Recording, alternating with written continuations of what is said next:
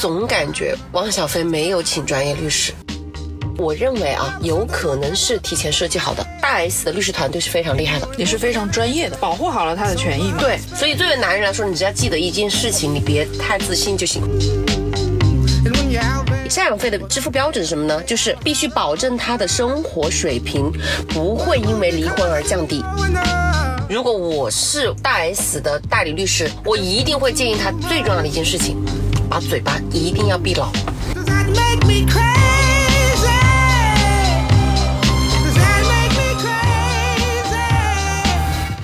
听说了吗？听说了吗？好，我是茄茄。大家好，我是六六。我们今天的听说了吗？非常的临时起意，在六六的车厢里面来录这一期节目。大家有所不知，我们现在前面就是一条马路。对，今天为什么录这一期节目这么的临时呢？是拜最近的热搜所赐。对，这两天热搜真的太热闹了。除了世界杯以外，就是这场世纪婚礼的进展到目前就是已经是一个离婚案了。对，或者说是一个抚养费的权益争夺案。对，可以这么来说。他们说内娱最近都没有什么风浪，最近这个事情把内娱又掀起了一股风潮。然后最主要是那天发生这个事情之后，我们听友群里面就有人开开始在问。第二天早上我一睁开眼，就发现前一天晚上茄姐给我发了一个，嗯，请问你对于汪小菲和大 S 这场 battle 你怎么看？很期待你的言论，所以我说我保留我的意见。我今天一肚子的话，我们俩今天录八卦的事情我们就不聊了。嗯，私人生活这个部分呢，我们也无从得知，无从考证，而且大家也八卦的差不多了。就是你看汪小菲的床垫已经有人知道怎么买了，定制的流程是什么样，还有瑞士租房，你知道吗？就瑞士移移民好像也有。然后包括连这个汪小菲本人，他这个交了多少电费，就有人去考究了一下关于台湾省这样一个地方区域的电费的标准，大概是一个什么样的情况？大家各自还算了一下，如果按照这个电费标准，自己能不能出得起？就大家已经八卦的很透彻了。我们今天着重要讲的就是关于这一场离婚之后衍生出来的抚养费的一个权益问题，对，还包括赡养费。是，嗯，到目前为止哈，我们节目播出的时候，这个故事一定是会有一些新的进展。那以我们在录制的之前所获取到的这些信息，大 S 住的这个房子呢，是汪小菲当年付的首付，同时现在也是由他在交着贷款。那另外包括七七八八的这些杂费啊、保姆啊，然后司机、电费、小朋友的这个生活费，大量的数据已经展示出来了，大家可以看得到是。一 一辆渣土车就过去了，那个叫叉车。叉车，好的。就关于这一部分有大量的这个数据啊，现在是证据摆在眼前了。我看到的比较多的这个说法哈，就是说大 S 给了你那么多的青春，陪了你那么多年，呃，陪伴在你身边，同时呢，把自己的一些影响力用在了你的品牌打造上。那你现在给这点钱怎么了？确实，我倒是觉得这个客观来讲的话，如果是两个人在离婚的时候有离婚协议，确认了这部分钱是需要来给的话，那现在通过法律的手段，大 S 去向汪小菲要这一笔钱，应该是无可厚非的，对吧？嗯，你已经把这个最重要的结论已经做出来了。这个新闻出来的时候，嗯，大家最大的一个点就在我们听友群里面就问周律师，你不是说那个抚养费标准那么低的吗？为什么他要付这么多钱，而且是离了婚之后还要付这么多钱？不是抚养费吗？不是说一千吗？哎，不好意思，大家想一下，我们我们可不可以想一下，我们平时谈论的是普通人的离婚，然后而且是判决离婚，是法院一千，可是这些艺人也好，或者说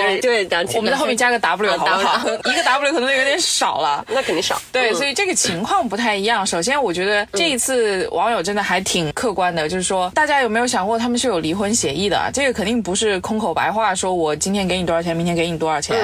但是也有人说了，这个事情，汪小菲他把钱给出去这么多，每个月缴着这些费用，但是大 S 跟着他现任的老公就是鞠婧祎住在这个房子里，床垫都没有换啊，朋友们，谁能忍得了这口气？当然，我觉得这个情绪上有这样的一个反应也是很正常的。嗯，所以今天呢，我觉得我们要不就分两个部分来聊这个，嗯在法律层面上这个事情的嗯一个客观性。一个是大 S 她如何保障自己的权益，包括呃前面我们其实也有聊到婚前的财产的分配，包括离婚的时候，嗯赡养费、抚养费这些东西应该怎么给，怎么来确定好。另外一个部分呢，就是那我们也站在汪小菲的这个角度来想想看，怎么样能够保全自己的权益，甚至是提前做一些功课来达到情绪上的平衡。好，那我们就先讲第一个，就是最早的时候，从我们站在一个吃瓜群众的这个层面啊，我认为大部分的人第一开始的时候都会去去想的，就是为什么汪小菲这么生气？那还原到这个事实，我我也看了一些大家的这样的一个关于瓜的一个过程的分分享。以我的个人实践来说啊，我不说事实一定是这样，但是我推理出来，应该是当时不管是谁提出的离婚，但是当时应该是说两个人就离婚的事情，甚至于说男方汪小菲这一边并不反对离婚。嗯，为什么呢？因为他给出的离婚的条件是相对比较优待的。嗯，就正常来说，如果说女方是一个过错方的话，我假设如果他是婚内出轨什么的话，那我认为男方是很很少会有这么好的优待条件的，而且他也不会至于到现在这么愤怒，对不对？呃，所以对于当时他们两个人去协商离婚的事情的时候，我认为我不说汪小菲有没有过错，但是至少对于离婚这件事情，汪小菲是可以接受的。好，这第一点。第二点，他在离婚的条件上一定是开出了很好的条件，不仅仅是孩子的抚养费用，因为你大家也可以看到，有房子的房屋的这个贷款，他也继续按揭着。那什么意思？他就表示我接下来会要保证，不仅是孩子的抚养不会成问题，我甚至于给到你一些的经济方面的救，呃，不能说救助了，那太低了，就是我要给你的支持是，甚至是让你不低于离婚前的一个标准，这些房子可能都归你。但是我来贷款，我来还贷，那什么意思呢？这样的话，我我的推测就是，其实，在欧美国家，包括什么新加坡这些比较发达的这些国家，他们有一个有一个很重要的一个点，就是如果说女方他们侧重保护女方的权益到了什么样的地步呢？就是说，如果离了婚之后，我必须要求男方向女方支付赡养费。哎，我们在国内没有的啊，赡养费只有给父母的，没有给到什么前妻的，前夫要必须支付这个赡养费，直到。前妻或再婚或者是去世为止，而他的抚养费的呃赡养费的支付标准是什么呢？就是必须保证他的生活水平不会因为离婚而降低。我感觉猜测就是他们的这样一份离婚协议，不管这个离婚协议是他们俩自行签订的，还是说他们通过了。网上有人说是他们俩通过了起诉，那就跟我妹一样，我经过了一个离婚诉讼，但是我们诉前达成了一个调解，司法裁判认可了你们两个之间的这份离离婚协议。那这样的话，不管是你们两个人到民政局去达成离婚协议，还是说法院认可的这方这样一份离婚协议，就是两方自愿有效的，而且男方是给予了很高的一个赡养费的的一个标准的，所以才会有现在为什么王小飞这么生气，然才会有这个大 S 为什么他向法院提出来要强制执行。因为说男方没有继续付费用了，所以他们之间就是应该有了这样的一个标准在这里。抚养费是更加有了，因为抚养费是必须法定的，在国内也好，还是在国外也好，都是一样的。那么。对于汪小菲来说，我就站在一个客观的角度来说，他在离婚的时候是自愿签订的，且这个离婚协议已经铁定的负有了法律的强制效果的时候，那么他今后除非发生特定的情形，他不可以因为这个事情来反悔。嗯，这是为什么现在大 S 通过法律的手段，就是有可能会需要查封汪小菲在台湾省的资产。资产了。嗯，其实这个里面，我觉得有一个点啊，是需要跟大家来做一个解释，或者是做一个更正的。就刚刚我们有讲到说，呃，他们之间有经过这个诉讼的离婚，那甚至当然了，这个本身对于艺人来讲，他走这个诉讼离婚，可能也是因为本身商业价值跟普通人不一样，他需要去厘清的这个财产啊，包括他的这个商业价值啊，包括他的呃一些代言的这些费用会比较复杂，所以之前我们也有提到过，明星离婚是一件非常冗长和复杂的事情。因为我没有去考察过台湾的台湾省的他们的一个法律的规定。但其实，在有些地区，他没有所谓的我们所说的协议离婚，他必须得请律师，必须要走法院的这样的一个司法确认的程序。所以一般人你就是都是要通过法院来确认你们之间的离婚的。嗯，所以有可能他们并并不是说一定是通过了，就是是没办法，这比如说两个人 battle 了，然后不行了，然后我才去法院，也有可能本来就要走这样的一个程序。当然，这个我今后也可以去查一查台湾的一些规定。然后还有一点，他们的这个离婚很有可能跟我们内地的有一个特别相似。虽然我是通过法院起诉了，但是我并没有经过庭审，那没有经过立案受理的这个环节，我们的这个调解书不会认定为你是走了法院的诉讼的，我是算是诉讼前的调解。那这样一份调解协议，第一，它可以保证你没有经过庭审，避免了两个人的 battle；第二，它可以保证隐私性。不会被公开裁判网被别人发现，所以很多我们内地的明星也是一样，他也许不是说我一定要通过打官司来跟你怎么样，而是我想通过这个东西很快速的确定我们俩之间的协议，而这种协议就可以保证不用经过什么三十天的这个冷静期呀、对吧？通过协议的这种方式。第二呢，我还附有了法律对我认可的这个效力，这个调解书是跟我们的判决书是一样的效力了。什么意思？如果我们两个人，我跟且且两个人离婚，我们俩签订的是离婚协议，在民政局登记的，将来因为这个离婚协议里面的抚养费、赡养费任何费用我产生分歧，我必须要到法院去先去起诉，先认定是不是我该有这个钱，然后再去执行。但是如果说他们两个人之前就已经通过了诉前调解，达成了调解书，他们接下来就已经没有争议了，就不用再经过诉讼庭审程序，可以直接进入到法院的强制执行。就是为什么大 S 可以直接申请强制执行了，就是因为他已经跳过了诉讼这个东西，已经进入了司法确认。所以这是一个我认为啊，有可能是提前设计好的。我认为大 S 的律师团队是非常厉害的，也是非常专业的，非常专业的。对，保护好了他的权益嘛。对他尽快的，而且你要想，为什么汪小菲现在会这这么来后悔，或者是这么的生气？他他应该是没办法了，他就是因为你起诉我了。他如果法律上能讲得清，他不会这么发发毛的。就因为他已经在法律上占不到便宜，因为他是自己自己的，又被法院确认了，他又没有可以排除的情节，所以他应该是因为这样一份协议的这个东西。那反过来说，我如果是是大 S 的代理人，那就证明就是我的设计的一个胜利。我说实话，我自己在做很多名人或者是那种有钱人他们的离婚的时候，因为因为财产量很大，我就很担心这个事情。我讲了之后，今天你同意了，明天有可能就反悔，第二、第三天有可能有律师介入，第四天可能有你的家里人介入，就会让这个事情漫长无期。我会想通过这种方式来尽快的来确定好，因为人有时候那种愧疚，我也讲过，愧疚还有我对你的好善意稍纵即逝的。尤其你看后面大 S 结婚了，再婚了，我认为站在任何人的角度，他都会后悔，我为什么之前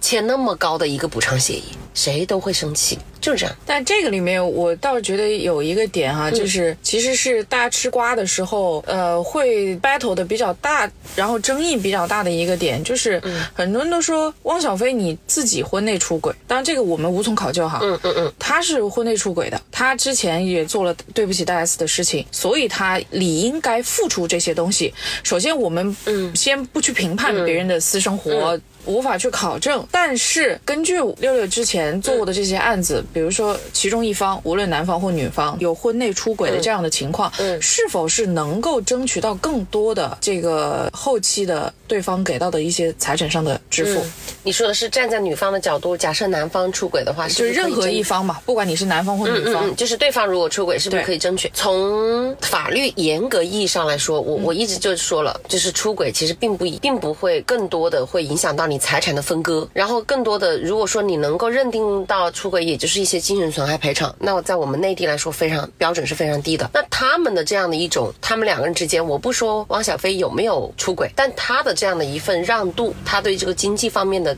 分割方面的倾斜，显示出他其实是更多的不是因为出轨或者什么来来给到他的，而是更多的是基于一种可能我们两个人不能在一起了，但是我觉得我对不起你，或者说我觉得我我很抱歉，我们俩没有走到一起，更多是基于这样的一种方式啦。当然，你们说如果说他是有出轨的，那他也许就说他的法律上我可能不需要给你这么多，但是基于我自己情感上，我觉得这个可能是我自己的错，所以我愿意为我的这个错误买单，也不排除这种可能性。但这种一定是。基于了他的自愿，以及他对于这件事情自己本身怎么看的，而不是基于法律的规参考了法律的规定的。就是法律上面对于出轨这个事情，一直我就说没有太大的倾斜，没有倾斜可以说。所以这也是为什么，嗯，我们之前也有说，法律其实更多的是保护双方的可看见的这些财产，而情绪上的这些东西反而是更需要两个人去沟通，嗯，去确认。这么来说，就是法律是最后一道屏障，什么意思？就是说我希望你们两个人之间就这个事情两个人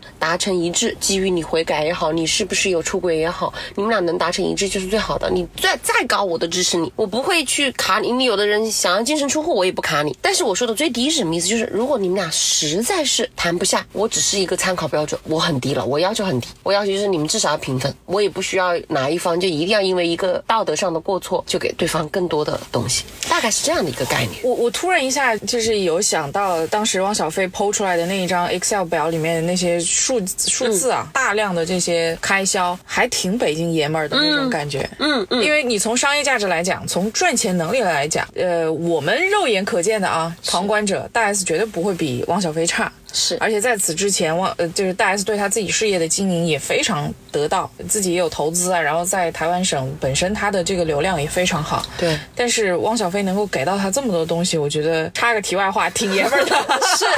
我觉得真的很难会看到说谁离婚，当大家的财产财务情况差不多的情况下，某一方能够给对方有这么巨大的一个投入。对在婚后，而且是持续这么长时间，甚至是对方都已经结婚了，重新再婚了，然后我还在支付这一部分的费用。当然，也有可能是考虑到孩子的原因嘛。我我我的个人的感觉，我我站在汪小菲这一块儿来说，他一定是很爷们的。就当时签这个协议就很爷们，他甚至啊、我猜他没有太咨询律师，或者他他就算是咨询的就是简简单单的，OK，反正我知道后果，就是我要认这个果，没事，我能负担得起。霸道总裁大对，他怎么也是我孩子他妈，对吧？就心里就肯定是这么想的。觉得他自己今后的赚钱能力也会很强，但是谁又能够知道他？所以有时候就是北京爷们那个时候是挺爽的，就是他做出这个决定，但是他接下来他没想的太远和细节。男人这不是说汪小菲，而是越大男子主义的一个男人，他们永远都觉得啊，我这个话是不是讲出去有可能会被网暴？反正他们永远都觉得这个女的不会那么快的找，能够走走出我的感情，觉得自己还是挺不错的嘛。男人都觉得女的。很难再找好的，所以我我以前也讲过，为什么说女人提出离婚的多，男人提出的少？因为男人总觉得，如果他自己想离婚，他总觉得，哎呀，他要是离开我了，可能找不到比我更好的，我要不就将就吧，对吧？有一种莫名其妙的责任感。对对对，经常是这种，他一定也没有想到大 S 这么快就可以再婚，而这种高调的再婚，可以说无疑是啪啪打他的脸，这肯定是有点有点的。你站在站在他的师兄弟的，天哪，你前妻有必要吗？对吧？你秀恩爱秀成这个样子，好像是离婚多少天？一个月，一个月就再婚了，我的个天呐！就是谁都会觉得，我才给你签的协议，给你那么多的钱，然后怎么怎么地，输给了一个二十年没有联系的一个男人，我感觉都是报复他的感觉。就以我们对于这些就是男人的 一个无知狭隘的见解啊，就是短视对至少是嗯其实男的有时候他真的就是会有一种莫名其妙的，呃，就刚刚讲的责任感、责任担当对另外一种就是莫名其妙的自信，尤其是这种确实家底还挺厚，然后赚钱能力也比较强的人，嗯这当然是我们的一些狭隘的想法哈。但是至少在这件事情当中，可以看得到这一年的时间，那汪小菲肯定是付了钱的，大 S 也充分的保障了自己的权益。所以我们其实好多时候也会说，就是当有出现，比如说我要离婚的时候，就很多站在女方这个角度啊，尤其是被动离婚的情况下，很多人可能是一哭二闹三上吊，反而是忘记了先去保全自己的权益。对，不管是男的女的哈，就是我到了要离婚的这个结界点的时候，我铁了心的要离的，那怎么拉都是拉不回来的。这个可能大家如果有在情感上有经历过分手啊什么的，其实能够会有这样的感知。而这个时候，嗯、我们就看看小说里头吧，包括影视剧里头，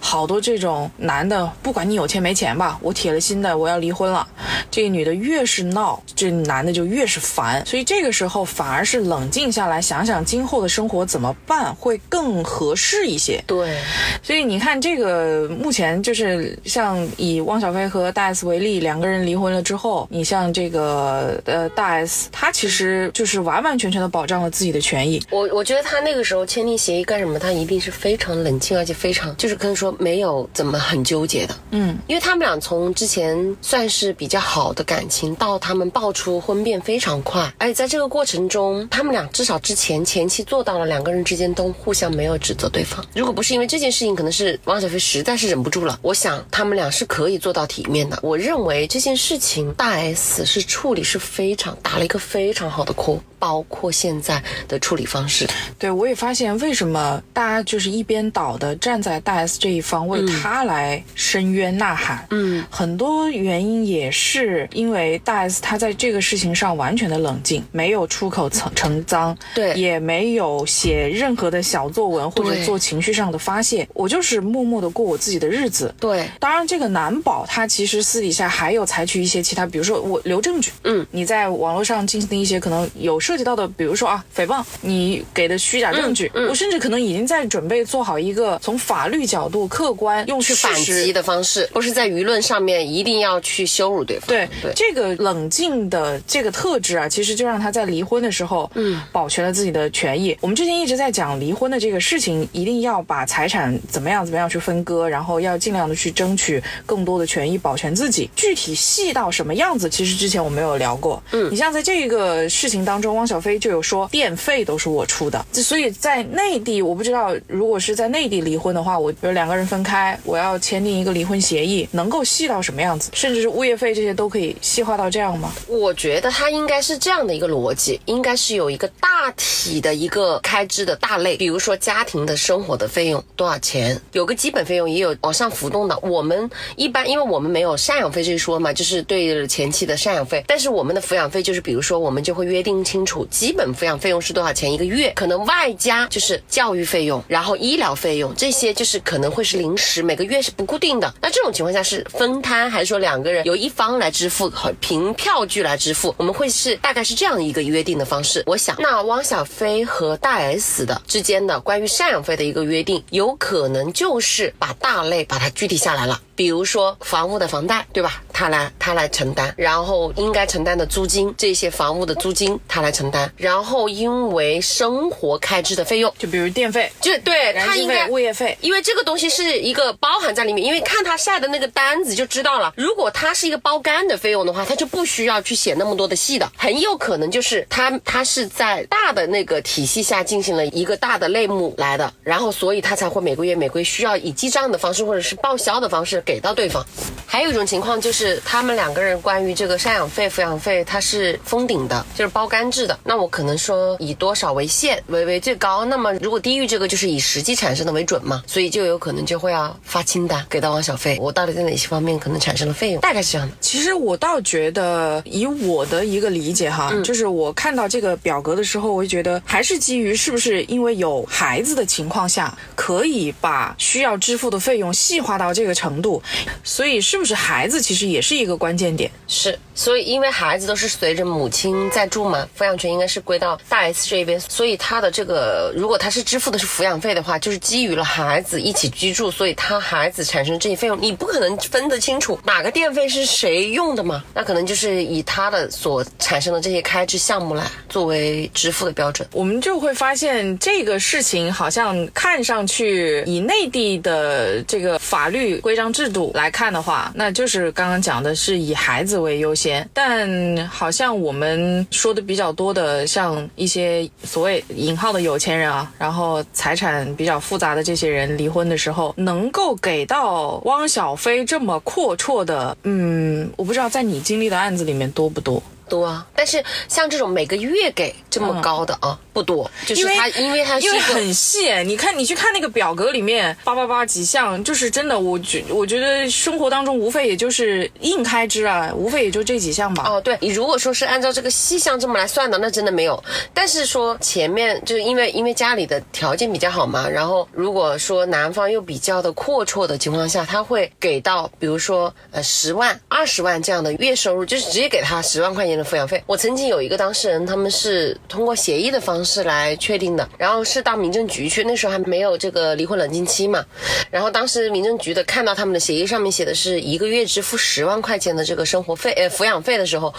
那个民政局的人 就是跟他跟他们说，你们这个是不是写错了？不是按每个月进，是每年。然后男方说没有，是是一个月按月支付，有的是是会有这样的，就是现在大家都因为他对于他们来说，有钱人的他们的这样的一个标准，他不觉得这个十万块钱不愿意花在别人身上，他觉得这是一个很简单的，他可能给员工开工资啊，或者是怎么样。何况这个人是他的孩子，他花在孩子身上十万块钱一个月也没说很多，他觉得就而且还有时候还会有另算。有些费用就是我说的医疗费用，它如果产生了，然后他的一些额外旅游的这些费用，还有包括这个教育费用，因为现在孩子以前啊补习班啊这些培训的费用是很高的，像我们有些当事人他是有什么高尔夫啊这些东西，他也写进去的，你如果没写进去，这教育费都可能含不进去，但是你要跟他讲写写清楚，就说你这个东西是包含所有的，只要是能够开支的，如果写的更细，那就很有可能将来就会被支持。但如果说你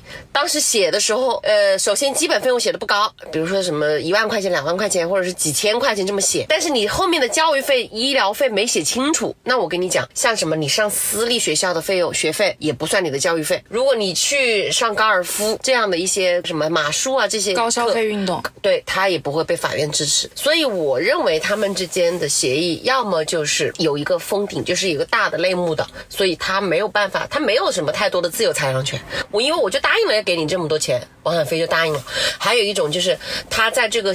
类型上面，他就会写的非常的概括到很多的这样的，就是兜底还有列，就是我什么样的费用你是必须包含在这个里面来的。嗯，嗯，这是关于抚养费的这个部分，可能是大家的一个争论的比较大的点，也是说为什么他会给到这么多？呃，有的就是说你应该给，然后也有人抛出来，就是离婚协议就这么写的。但是这个首先基于我们自己内地的一个法律的条文，大家可以再、再争辩一下哈，就包括刚刚六六有讲到这些东西，大家可以争辩一下，这种情况下应该怎么去保护自己的权益，甚至是细到什么样的情况。你是站在如果是这个案例中，你站在哪个人的角度？目前就是女方的这个角度，也就是拿抚养费的这个人的角度，嗯，怎么去保障自己的权益？嗯，冷静肯定是第一位了，嗯，然后另外一方面，其实汪小菲的小朋友就是这个抚养权，嗯，其实也是探望权，还有是吧？还有这个问题，也是这一次争议比较大的地方。明白明白你看，好多我我也发现了啊，好多这个有发出类似言论的，基本上都是男性，然后都是说都不让人家见孩子，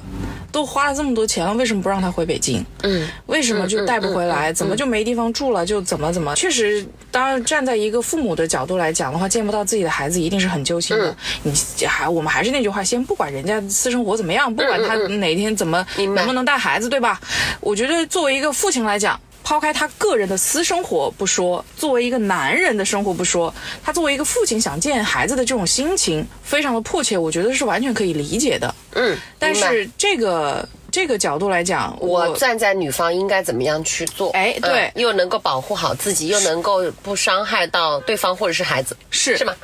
我其实有站在女方的角度想一想哈，嗯，我们呃先假设所有的八卦的故事是真的，嗯，男方有出轨，嗯。女方我离婚了，我除了嗯。拿钱以外，我不让孩子见你，我就是不希望他见到你这个渣男，好，我先要讲一个非常非常重要的，这不是一个法律问题，但是我作为如果我是大 S 的这个代理律师，我一定会建议他最重要的一件事情，把嘴巴一定要闭牢。在当时谈的时候，在离婚的时候，我甚至于说，其实你看我们现在看到的，看到没有，都是汪小菲在爆大 S 家里的这些瓜。但是你站在这个艺人娱乐圈这个角度，你认为汪小菲他们家里经营家族企业张兰他们这边没有瓜吗？一定有，一定有。但是你看到没有？我们如果站在这个女方的角度，真的想要格局大一点，甚至于想自己利益更大化，一定是掌握这些东西的证据，但一定是隐而不发，因为你去发这些东西是没有任何作用的。你这么来说吧，他掌握他手里的这些把柄，你把它视为一个核武器。核武器最重要的不在于去把它引爆，因为引爆一定是没有一个人会有好下场。你看汪小菲，他去引爆这个事情，实际上是伤了自己。没风度嘛，很多人就说。对呀、大家而且并没有大家就觉得你就同情了你，反而你看到没有，对他的负面会更多。而对于女方来说，你看她隐而不发，核武器最重要的作用是震慑力，就是我有这个东西，但我没有搞你。我知道可能你出轨了，或者是我有失去了，但我不需要去搞你，本来也没有意义，对不对？从法律，我去抓些这些东西，我跟你去谈，这是一个非常重要的前提，一定要注意给对方留情面，不要撕破脸。这是我认为我要给到所有的这些女性，或者说所有的这些当事人要给的最好的建议：隐而不发，不要去引那个弓，隐而不发是最好的。好。这是我讲的第一点，怎么保保障自己的利益，因为对方的利益跟自己是利益共同体的。你这样有了这样的一个大前提，你才好去跟对方谈。那不是说你搞不定，那我就怎么样？好，第二点，在签署这样的协议的时候，其实我前面已经在回答这个问题的时候就已经有了。第二点就是很重要的，就是我们在谈这些这些类型的时候，我们要把时间放长远一点。时间放长远一点，从什么时候开始支付这个费用，标准是什么，要写得非常清楚，甚至是不是有逐年递高递增。那在这个时候，你就是要跟对方讲清楚，因为我们我们本来就不是普通人家庭，我不可能参考法院裁判数据。那基于了我们现在的现状，我们对你的感情，一定是打感情会更好。我觉得你需要给我一个什么？交代，你觉得怎么保障我今后的生活？这个时候应该是示弱的，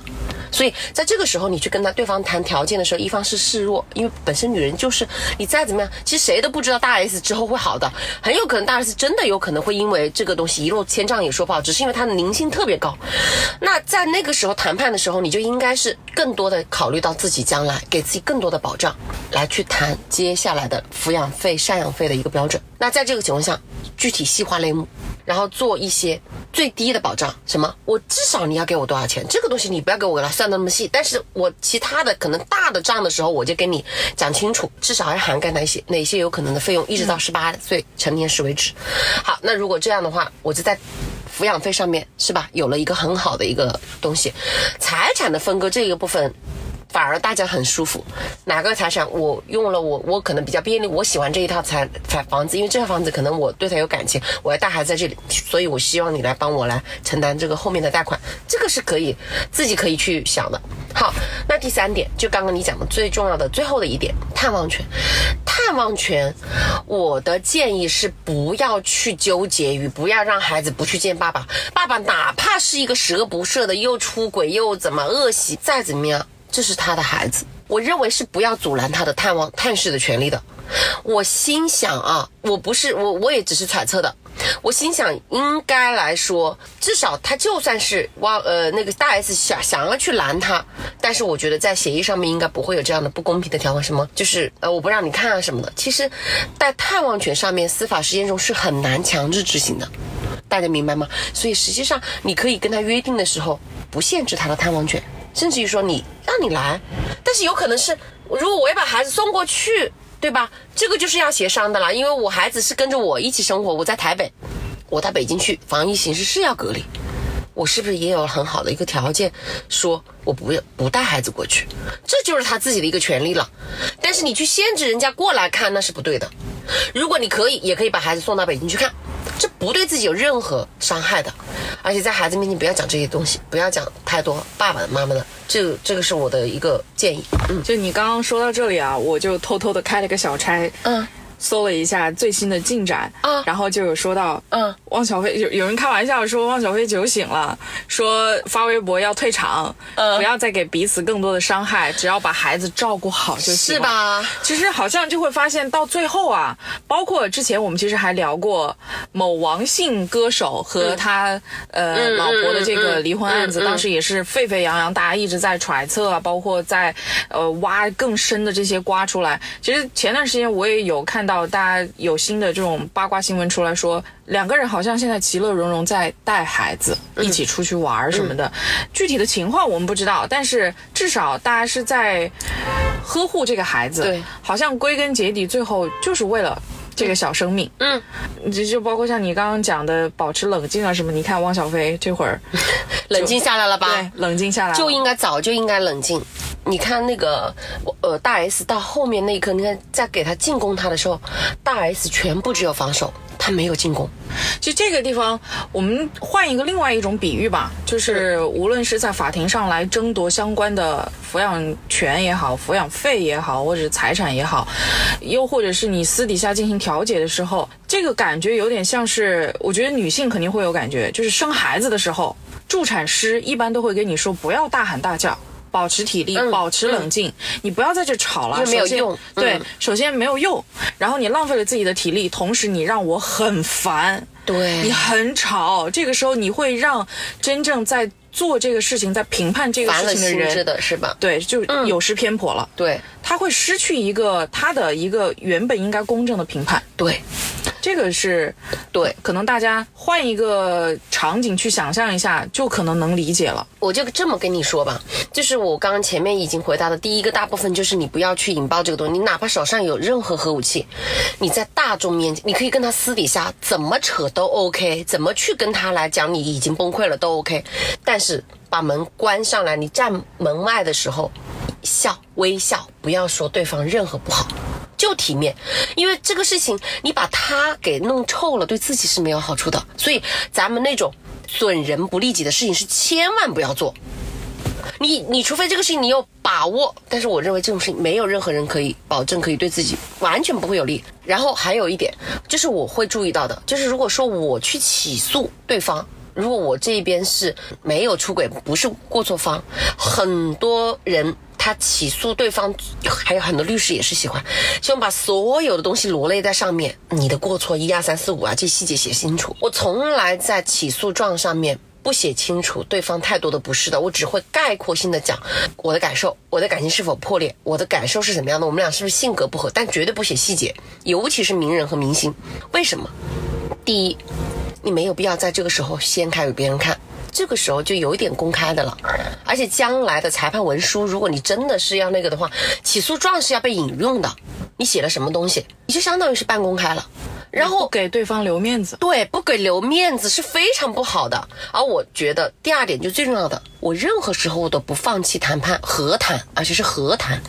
你如果一开始撕破脸了，别人一看你这个起诉状，我就不想跟你好好谈了。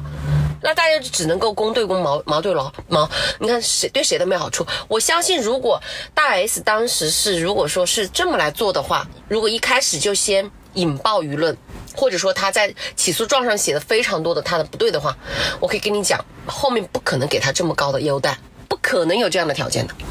就保持自己理智的同时，对也会让其他人能够更理性的看待这个事情。而且让对方能够跟你好好坐下来谈。嗯，你越吵越拿不到东西。我很不喜欢我的当事人吵。关于这一块是，你可以从你，我可以跟你讲，我就完全可以看到那种从本来是可以拿到两千万，然后降到了你吵一下一千万，到后面两百万都不愿意给的那种。就我们刚刚讲的这一趴呢，就是关于收取抚养费，嗯，收取相关的这些利益部分的这个人的角度，怎么来保全自己的权益。那我给钱的这个人呢，也就是，呃，像。这个事件当中的汪小菲，他怎么去保全自己的权益？这个里面有一个争论点，其实我还是能够理解的。你作为两性关系的当当中的任何一个人，你想想看，我离婚了，不管你男方女方，对方离婚一个月之后马上就结婚，然后住着我交着房贷的房子，首付也是我付的，电费也是我付的，床垫还是我去试着买回来的。现在是拿床垫拿回来了没有？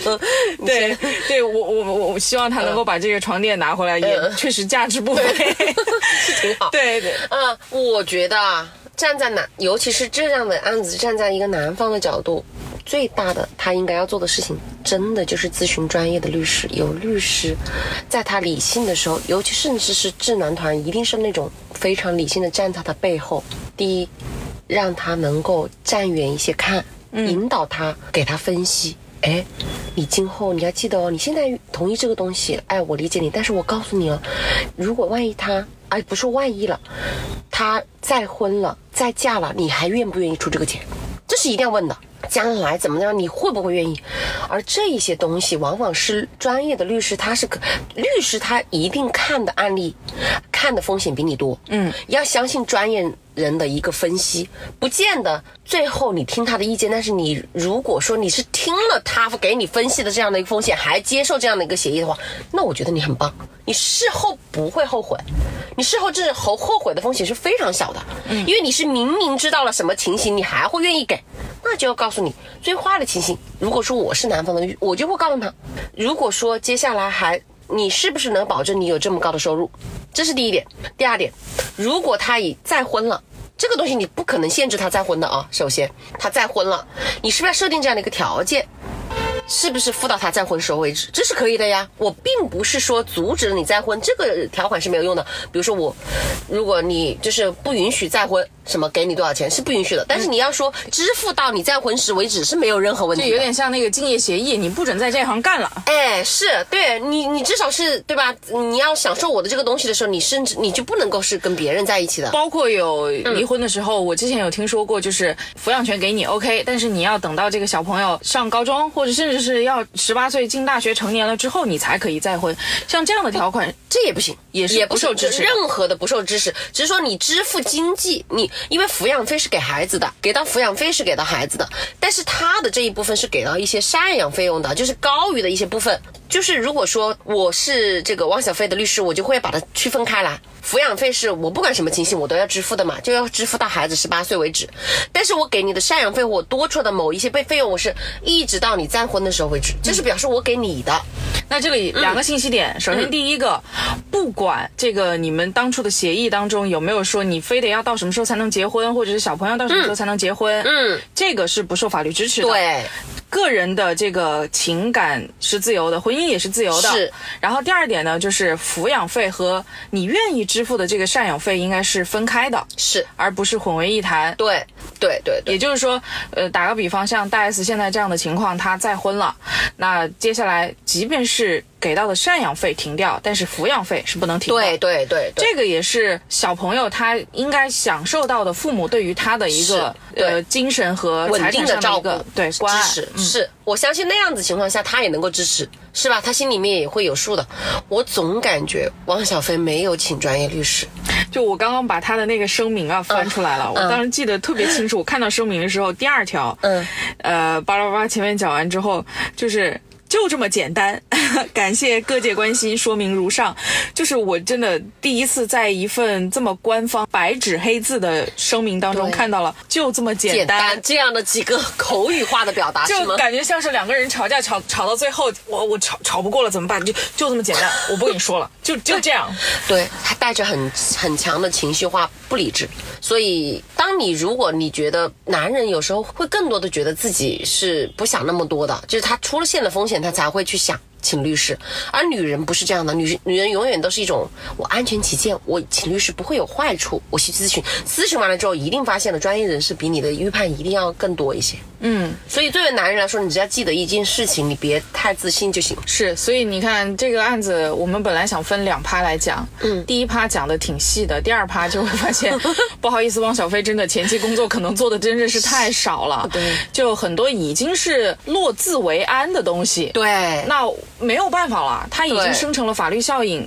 你这个时候除了执行还能怎么样呢？对。就这个这个点也充分的再一次的又一次的说明了，在离婚案件当中，双方一定是会有一个人情绪上会接受不了，尤其是进入到诉正讼常来说，对离婚的上这样的情况至少被告是很难接受嘛，对吧？是，那这个时候可能就会出现我情绪失控、失去理智，嗯，我想要重回夺回爱情，但这个时候失去的反而会更多。或者是夺回主动权、控制权或者财产支配权之类的了啊。这是是其实往往是这样的，就会被情绪左右了自己的所有的行行为，而最后没有真正的得到实质的好处。好处。我觉得说到这里，其实大家可以回顾我们的第一期节目，就是蒋老师的那一期节目，嗯，他的那个案子《旷日持久》，我觉得大家可以去重新，嗯，感兴趣的话可以回听一下我们的第一期节目。嗯，对于一个普通人来讲，他在丢了感情的同时又丢了钱，确实是一件很难受的事情。对，更何况，嗯，对方也拿了他的钱去做了一些对不起他的事情，是，